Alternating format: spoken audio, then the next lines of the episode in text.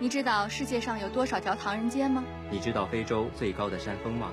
你知道长江流经的各个省份吗？每周二的傍晚，我们带你去天涯海角发现世界。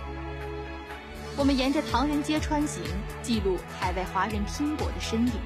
我们向着乞力马扎罗山进发，搜寻赤道冰雪消融的证明。我们顺着长江漂流，寻找中华文化生生不息的印记。我们从火地岛到亚马逊森林，从冰城到马六甲，从神户的南京街到横滨的中华街，从金门大桥到曼哈顿，从埃菲尔铁塔到普罗旺斯，从金字塔到哈利法塔。我们在旅行中发现中国，我们在旅行中触摸世界。边走边感悟，边走边发现，行走天地间，跟我看世界。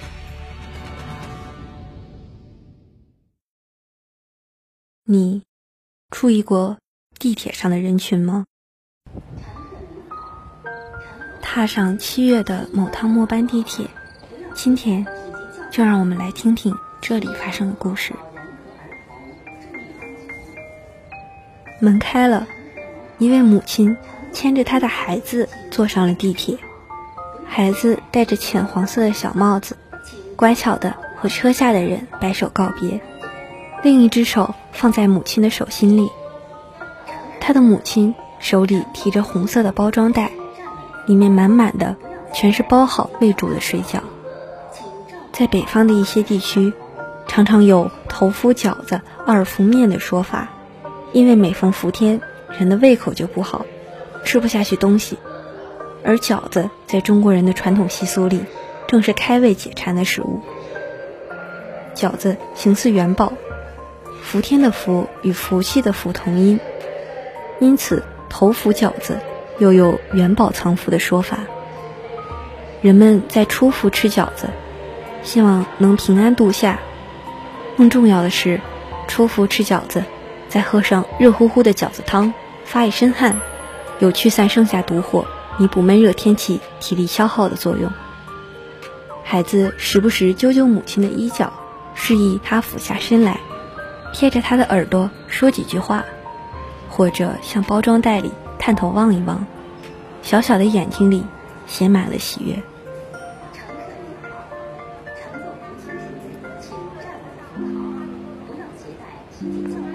我把目光转向别处，坐在我对面的是一位反穿着防晒衣的阿姨，似乎由于咽喉发炎，她一直在捏自己喉咙的中间位置。不一会儿。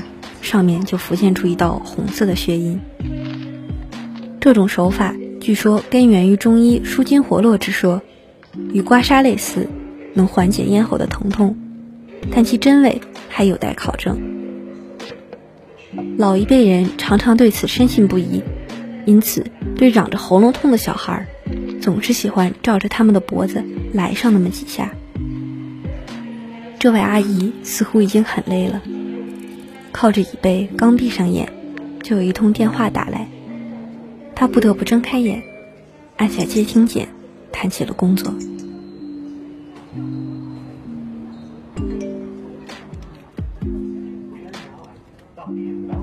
在拥挤的人群中，我看到了一位身穿深蓝色衣服的中年男人，他背着灰色的双肩包，靠着车身，在思考些什么，时不时。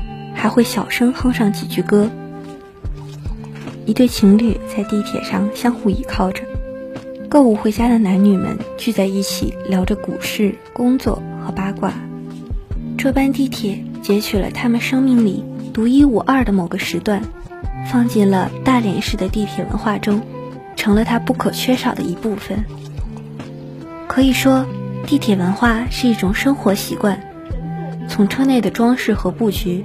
到车上循环播放的显示屏，五种语言报站，再到地铁站外卖东西的小贩和流浪歌手，在这里可以看到各种文化的交融。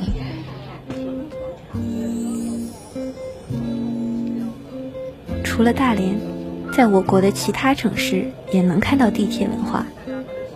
西安的地铁文化就很好的与城市文化融合在一起。西安地铁所有车站整体色调为明快的浅色，搭配藏蓝色和木黄色，与国内地铁车站支撑立柱普遍采用现代包装材料不同，西安地铁车站立柱全部采用花岗岩，车站的立柱雕刻以不同的纹样，配上不同的装饰，在细节处做足了功夫。而大连地铁站的设计注重简单有序，在这种情况下，地铁文化便更多的投影在了人身上。你可以在这里寻找一个大连人生活的痕迹。从医疗、食物到社交出行，从放学回家的高中生到戴着耳机的上班族，再到退休的老人，他们在末班的地铁上短暂的相遇，再告别。车上的乘客随着地铁穿过隧道，从生命的一头奔向另一头。